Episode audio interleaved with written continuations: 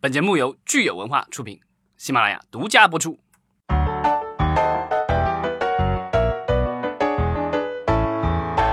欢迎大家收听新一期的《影视观察》，我是老张，我是大米。大家好，我是石溪。呃，在这儿先跟大家说一声新年好，给大家拜一个晚年。哎拜年啦！猪年大吉大利哈！没错，然后我们还欠了这个获奖听众的四呃三本书啊，然后这书还在这个快递小哥手里面，所以最早的话，大家应该是下下周能拿到这本书。嗯，对，这个因为物流的原因导致多有不便，还望呃得奖的观众多多谅解。听众，最主要是老张要认真签名儿，对，老张，你还有两个星期练字哦。嗯，我一定会把它练好的。他练了一辈子了，就等这一次。对，另外就是可能大家会觉得有点奇怪，我们新年第一期录音为什么声音跟往常好像不太一样啊？因为我们今天正好是录的时候，录音棚还没有开门，所以就借用了办公室来录音，所以可能大家听起来觉得音效有点奇怪。对，录音小哥也都去看电影去了。好，那我们今天就进入今天的主题吧。嗯，今天我们聊的话，很显然，这个春节刚过，我们也要聊一聊春节档的这个各家电影的表现了。没春节档大家都去，肯定都去看电影了，然后不知道有没有什么感受？看完了之后，而尤其是我们如果是听众朋友当中有很多是影视行业从业人员的话，可能不光是看电影，同时还每天都在关注这个各种票房情况，还有一些舆论情况啊，各种公号发了很多很多的文章在分析今年的春节档哈。对，我觉得今年春节档我比较印象深刻，就是那些公众号都没有停啊，我觉得大家都好勤奋啊。因为今年的春节档，我觉得真的是挺有意思的。我觉得就从大年初一开始，就感受到一种今年可能又是一个很不一样的这个春节档。其实春节档我们去年就说，就是每年都是这个行业的风向标嘛，这一年电影市场的一个风向标，大家都会特别关注。然后，居然每年春节档都会有新的东西、新的市场形创出来，我觉得特别有趣。没错嗯，我觉得春节档感觉就赌博性质特别大。年年都是赌博，电影就是一场豪赌，你知道吗？赔率九比一。对啊，但是春节的时候就是 属于就是见效或者是失败特别明显、特别快见成效的一个时候。或者说，我其实觉得曾经有一度有一些方式和宣发手段和一些操作方式，在中间的那么几年，其实还是比较稳定的、可见的这个成功的。但是我发现今年，其实从去年的开始，我们就已经有一些预示了，啊，没想到今年就很快的就已经发现这个市场的反应速度远超我们的想象。就可能我在觉得今年春节档之后到明年，整个市场在研发、在宣发的团队又要开始，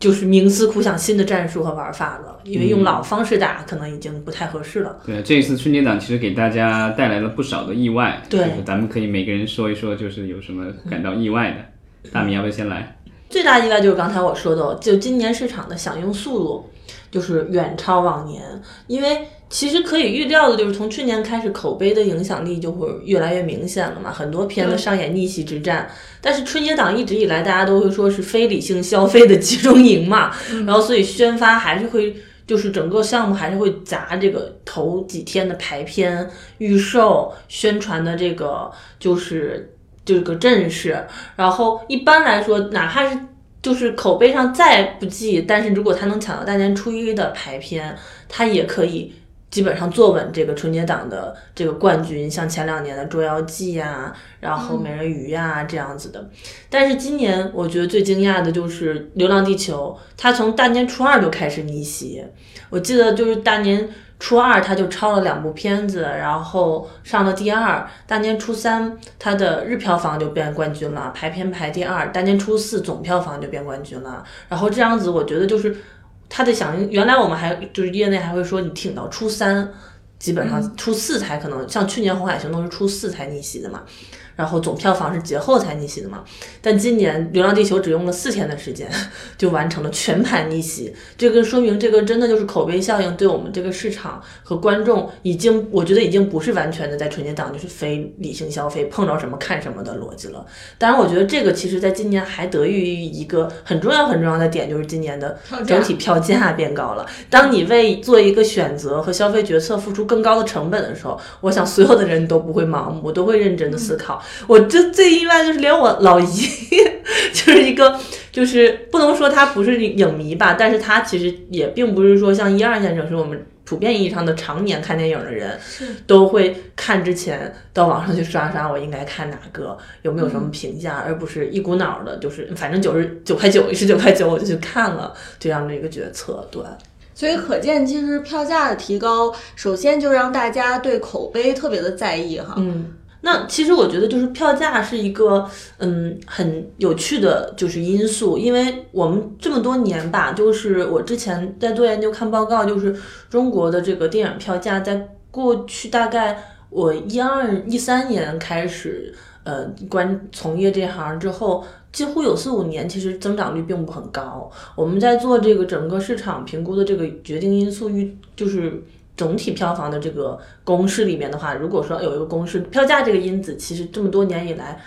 前面的这个系数其实变化是不大的，对总票房，因为它无非就是三十五、三十六、三十六、三十七，就是这样子的，它变化不大。但是今年春节档整体的票价，我们会看到一下子就上去了，然后前两年又会出现很明显的全都跌到就是出。十几十九块九九块九这种，就是人为操纵非常的明显的两个极端。那我就其实很好奇，就是我们这样的一个票价，其实我相信有很多观众并不是很了解到底是怎么来决定的。我觉得这个老张可以给大家讲一讲。对，其实票价就是谁决定票价到底是多少哈？有哪些因素决定票价这个呃高低？这个可能是很多人都很好奇的。对。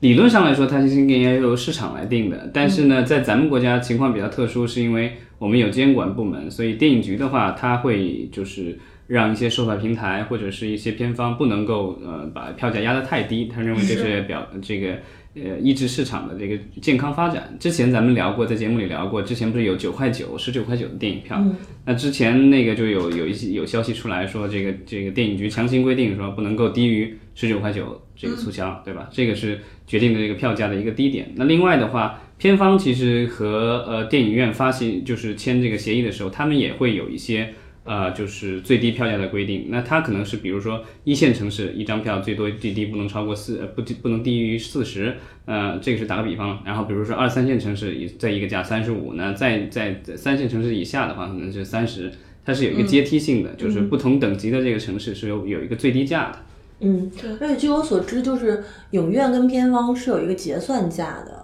就是他在合同上签了一个结算价，然后他这个。实际卖的价和这个差价，然后他们赚这一部分。但是，嗯，就是前两年其实有很多票是明显低于结算价的，所以这个中间我们就说，就是早年前这个其实就是一个票股，对，就是说白了自己花钱给自己，嗯，花钱买吆喝。大年初一前两年有这样的乱象，那么去年我们也聊了，就是电影就是广电这边严令禁止，就自己花钱买吆喝，自己。买排片锁场次，之前的规定是说单部片子不能超过五十万的这个促销，对吧？对，就票股嘛，就是直接花钱买自己的票，和后边他会用这个东西垫付去置换一些商业资源，反正各种玩法都有，然后导致了平台上会出现这种也明显低于结算价的票。那今年就我觉得就是感觉就是一下子就走向另一个阶段。你们家现在当过年回家买票多少钱？我真真的就是我觉得比北京贵了一倍哎！哎，其实大米说这个，我我觉得是挺挺有意思的一点，就是刚才老张，因为他只说到了一线城市和二三线城市，他可能最低点哈可能定的不一样，但是其实最高点。反而我们看到说，今年有些二三四线城市的票价最高点比一线城市还要高，极其离谱。对，因为我觉得在一线城市，可能逻辑上来说，就是毕竟大家可能交通更方便，你竞争的影院更多，所以还不敢说有这种天价的票价出现啊。但是可能在有一些相对小的城市来说，它可能方圆几几公里地就这么一家电影院，所以可能随便它定价，所以出来这个票价真是让人瞠目结舌哈。对，就因为这个东西的话，我觉得。就是比如说一线城市的话，其实北上广的话，在春节期间其实是人流量呃流失最大的地方。对对，北京我记得有一些时候不是说这个平时两千万人口，到春节的时候可能剩下一一千万不到的人口，是一半的人都已经离开了北京。那这个就是有人可能出去玩出出国玩了，但是大部分人其实呃都是在国内，比如说去旅游或者是回家乡了。所以我们之前也也有看到过，就是在。呃春节期间，我们会看到有一些其实小城市，比如说在四川啊，或者在东北的某些小呃，就也不算小城市，其实也算省会城市或者是地级、地级市的这个城市，他们的一些电影院突然一下冲到了全国的这个，比如说前十名的电影院，每单日票房，这个是就是说，我觉得是呃突然一下这个小城市。它的这个所谓的人流量大急剧增加，然后有很多返乡的人去电影院造成的一个结果。对，而且我觉得可能南北方我不知道会不会有差异，因为作为北方人，我们那边的话，其实过年，我觉得近像近两年来说，对于就是返乡回去的，嗯，比如说北上广或者城市里工作的年轻人，过年回家，因为天气寒冷，确实没有什么事情可干，对，然后。看电影几乎快变成了一个刚需吧，就是我我去电影院，我看到有一家子带了十几号人过来 看电影，就跟旅游一样，你知道吗？组团看，然后所以而且其实我之前看过数据，就其实东三省的电影院一直在平时场往就是。不是非这种假期的时间的，就是收益其实不是很好的。比如像沈阳这种省会城市，其实都不是很好，很多电影院都是常年亏损的。所以他可能真的就是指望春节档这赚一波，我一年吃这一次，然后养这一年的粮嘛。所以它真的就是涨得非常的夸张。我而且就是当地还是那种全国性院线嘛，我是去的大地，我真的一张票大年初一七十多八十多的，二 D 的，我看《疯狂外星人》，然后。嗯，初二稍微便宜一点，但也是六七十这样子。对，其实我就是整你说这个春节档，我最惊讶的就是其实是看电影变得那么贵了。对对啊，我去那个就是我们家乡的那个，就一个小县城，就俩电影院。嗯。然后其中一个特别烂，我去我没考虑了。然后去另外一个电影院，然后那个电影院也是所谓的全国性的院线，是上影旗下的。然后那儿的话，那就到了春节的时候，那是人山人海，一张票都很难买到。我本来想看看，正好在那儿逛，然后我想买张票，结果一看只剩下，或者是一张票都不剩，或者是只剩下边边角角的座位，根本没法看的。那这个春节时候肯定是相当是火爆了。那那个票价其实也是比平时翻了很多。因为平时的话，在想这种这种小县城的话，一般的票价其实也就二十块钱左右，尤其是你办办卡的话。但是到春节时候的话，他当时就挂了一个公告牌出来，说统一票价四十五元一张，嗯，而且不能够，就即便是你有卡，也是四十五一张。嗯，所以其实就是今年这个票价的增长，就一部分它让我们今年的这个春节档还是保证了一个总量上面的没有下降，但是其实人次上面。是下降了很多的吧？对，而且老张可以报一下数。今年的这个春节档的话啊，我们总体票房截止到大年初六，就是最后一个非工作日，嗯，然后是票票房超过了五十八亿，略高于去年，就是涨了百分之呃零点零点几吧。对，对，去年是五十七点但是我们的票价的增长的话，相比好像涨了百分之九点五二。对，所以然后在人次少了。然后人次上的话，总共减少了两千零。六十九万人次，同比下滑了十六点五四，百分之十六点五四，下下滑的特别厉害。对对，因为我其实我个人感觉就是这个，他说是人次的变化。而不是绝对人数的变化，就是我因为往年其实像票价特别便宜的时候，真的我们有做过市场调研，有人春节回家可以看两个到四三部到四部电影。对，但是当票价高了之后，他看一次电影的成本可能就跟往年看两三部差不多的时候，他就会谨慎的选择，可能很多人。我觉得减少的不会影响到这个头两部，但是它一定会影响到后边的几部，所以就是说第三梯队和第四梯队的片子会受到比较大的冲击。这就是我们看今年整体的这个影片的表现里面，好像在整个春节档冲二十亿的，就是都没有，对吧？对，而且今年的春节档的电影其实三 D 的不是特别多，但是票价还涨那么多，那说明连二 D 电影都卖那么贵，我觉得肯定有很多观众是不会买账。对，所以今年我觉得应该是看。就是看片频率呃高的这个部分的这个人人次会变少，但是所以也就是说，对很多春节档未来的宣发的人来说，如果明年还是这样子的话，或者观众还是这么谨慎的话，那么对于头两部的拿这个第一梯队争第一、第二梯队的压力会更大，因为往年大家会觉得，嗯，一个春节档四部片子上十亿，就是分分钟的事情，就是大家都开心去瓜分这个蛋糕。但是现在来看，我觉得可能压力就会更大一些，然后可能对项目方的这个操作这个项目的宣传啊、口碑啊都会更重要一些。而且今年春节档，我听很多宣发的人，包括公众号也有说，有很多的地面的乱象嘛，包括影院会。反向要挟宣发方会塞红包呀、灰色地带啊、投票房啊这种，似乎真的就是挟 天子以令诸侯，就觉得过年大家就一定要看电影，看电影我就。我就仗着我有电电影院，我就今年我就有一种地方土匪要打劫的感觉。对，因为我看到有一些数据说，在一些呃中小城市的有一些个别影院，呃春节档这几天期间的票房，相当于全年票房的百分之六到百分之八，它很恐怖啊。嗯，这就一周时间，然后相当于它这就是二十分之一，至少二十分之一以上。而且我想说，这可能是还是正规操作的影院，有多少电影院在借着这个机会赚了很多灰色地带的。钱，而并没有算进这个票房里，或者是在这个东西拿这个这个期间，为了让一些宣发的团队满足他们的 KPI，拿了多少返点，在影影院工作的那些人员，我们是不知道的。对，上一部吴京的电影《战狼二》出来的时候，当时也是说有一些这个县城里的什么中小城市的电影院有小板扎的出现，然后据说这一次这个当吴京降临春节档以后，以小板扎再次。再次出现，重现江湖。小板扎是什么？小板凳儿是不是？对啊，吴京这一回不是这个上了一次这个社交媒体的热点，就是他在高铁上自己拿了个小板扎做了，对吧？啊，对啊，他是小板扎的热衷粉丝，当然他的电影好像现在也变成了 小板扎的这个强烈吸引者。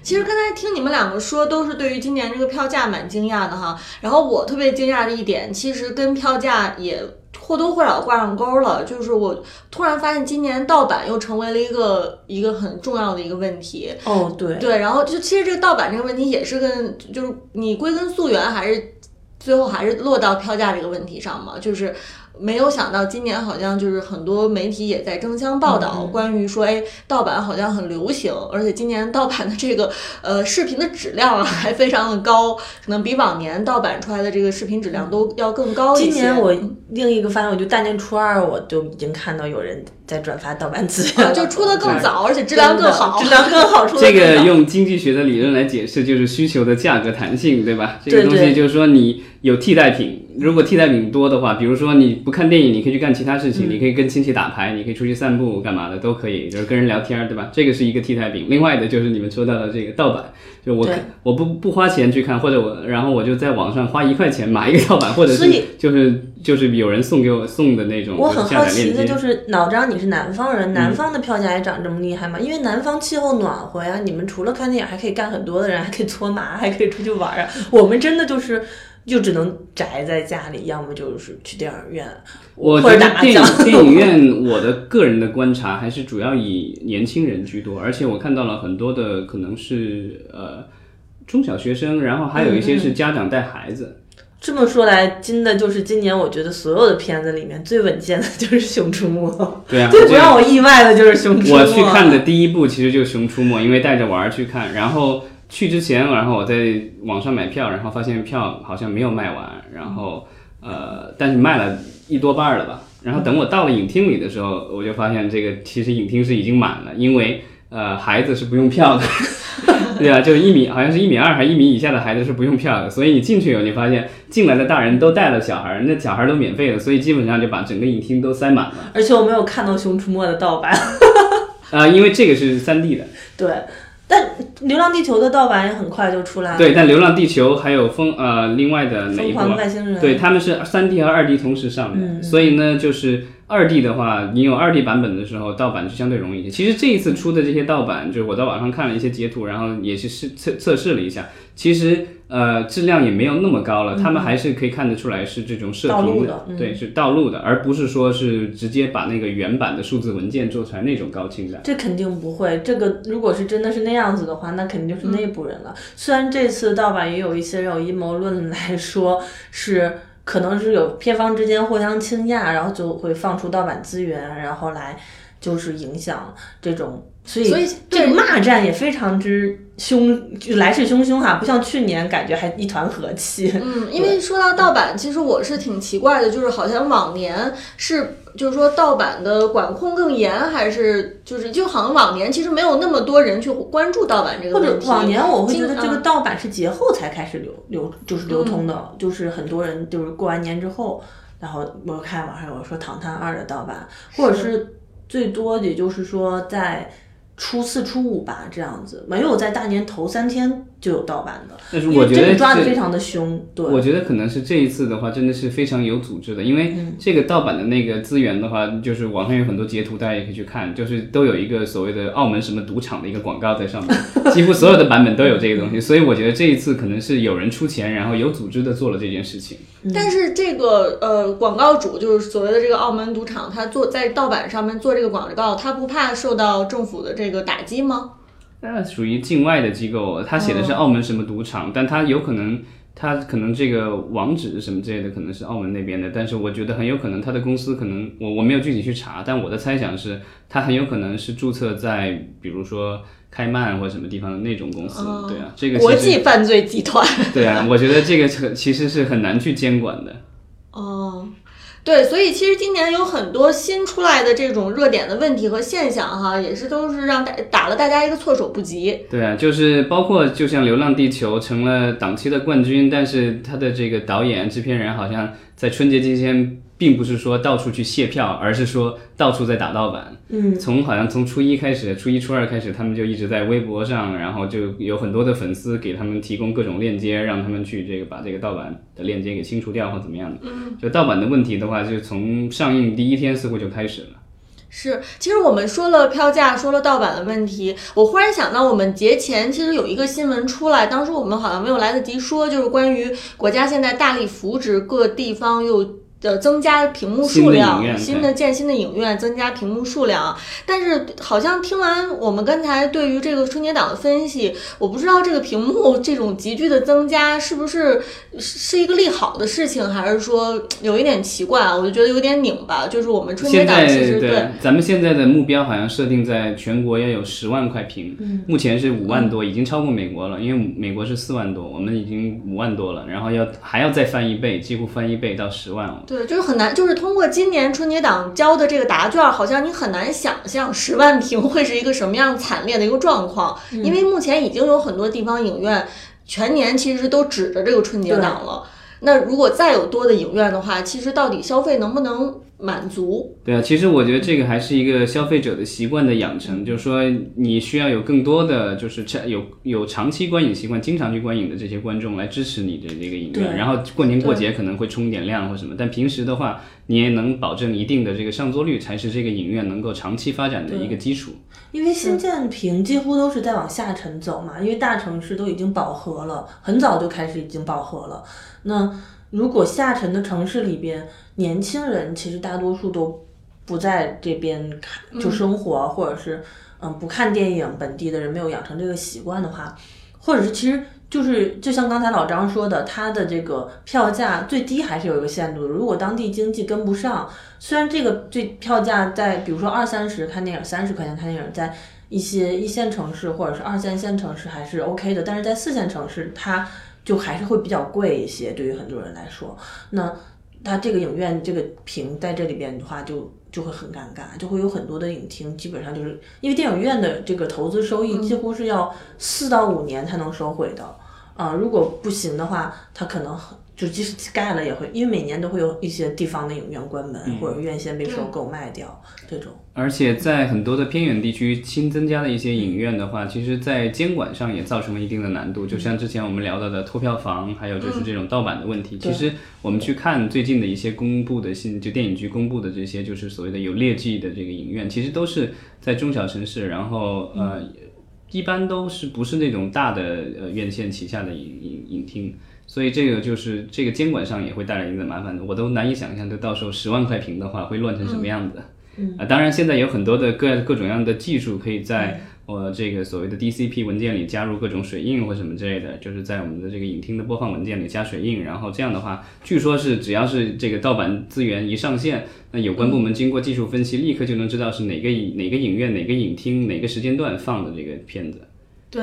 好吧，最后的话，我们聊了那么半天，那我就把这个成绩单给大家公布一下，就是我们二零一九年中国内地春节档票房排行榜，二月四号到十号。嗯，对，第一名我们已经聊了，这个是逆袭的《流浪地球》，在春节档期间是二十亿的票房。啊，首日的话，其实它排在第三名还第四名的，它就是一点八七亿。当然之后逆袭的话，成了档期的冠军，目前正朝着五十亿的方向奔跑。嗯嗯啊，所以就是如果真到了五十亿的话，那这个全中国能够管自己叫这个双五十亿哥的，就只有吴京大哥了。那就是百亿明星了，对？他已经是百亿影星了。那《疯狂的外星人》是第二名，十四亿多，不到十五亿。首日的话其实是第一名，就初一的时候是四点零五亿。对，啊刚才大大米其实提了一个说，呃，《疯狂外星人》没有达到他们的票房预期哈，他们票票房预期应该其实王宝强的公司保底了二十八亿，对，这个之前上了新闻，但是看起来这个保底数应该完成不了，但是二十亿好像问题不会太大。嗯嗯嗯，对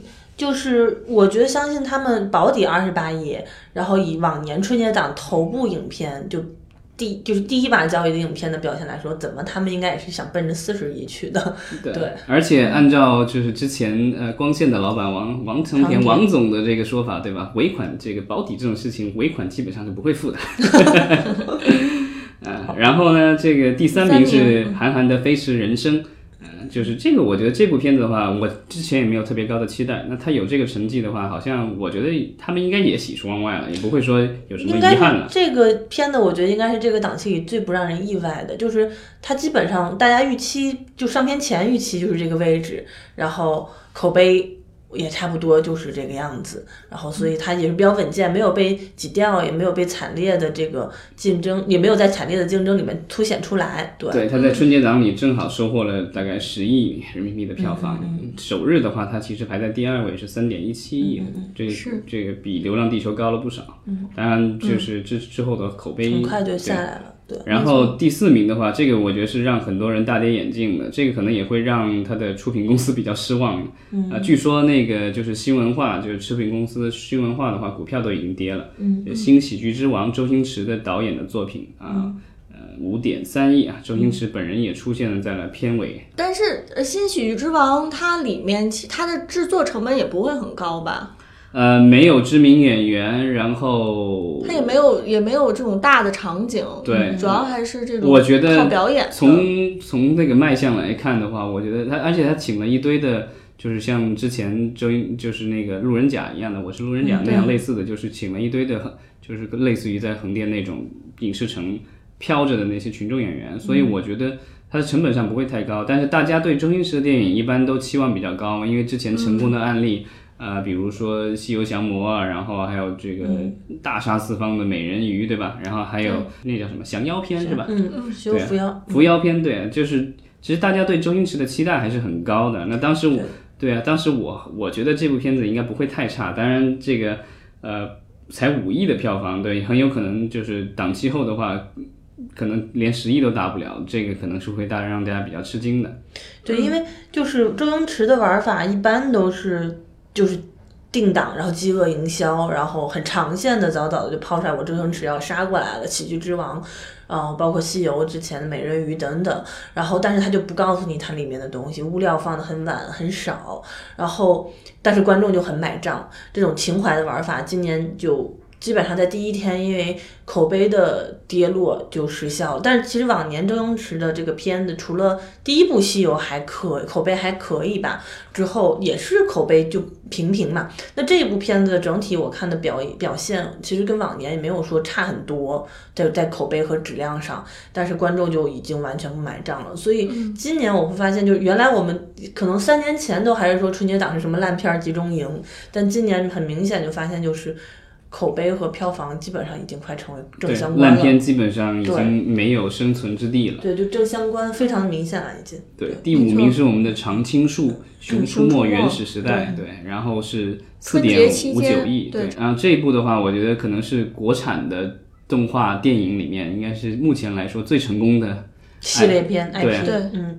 然后嗯第六名是《神探蒲松龄》，对成龙大哥的电影，这个其实也让我挺惊讶的，就成龙大哥的电影这么不经打，嗯，怎么说呢？一点二八亿的这个档期票房，首日只有六千多万。他的投资其实我觉得也估估计也不会小，因为首先主演是成龙大哥，然后又有那么多特效，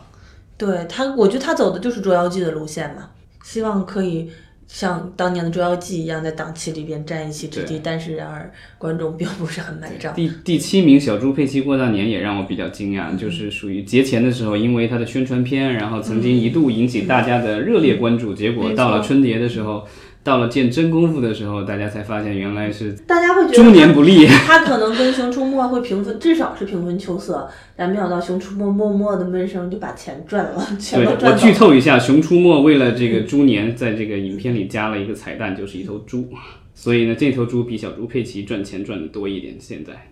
我觉得小猪佩奇主要是年前的那次那一波操作，就是的确是太让人惊喜了哈。嗯。结果没想到最后结果是跟当时大家的预期有这么大的落差。但你现在回想的话，其实他年前的时候之所以主打的宣传是那个宣传片，而不是本身的预告片之类的物料，是因为片子本身估计剪出来没什么好看的。对 对对，就从那个宣传片里几乎没有看出这个故事和他的那个动画是怎么什么情况啊。但是其实。关于小猪佩奇这个社会人的 IP，在之前也是很受关注的嘛。因为我周围还是有很多的家长，一线城市的家长会说，嗯，要让孩子去看小猪佩奇。但可能确实《熊出没》这个老 IP，国产老 IP 的生命力和影响力真的是太强了。加上小猪佩奇本身，可能片子的这个东西出来之后，大家预期可能就是没有达到，所以双方影响，它在大年初二就开始往下掉的非常厉害。对对，然后所以这一次就是其实外来的和尚也不一定，外来的猪也不一定。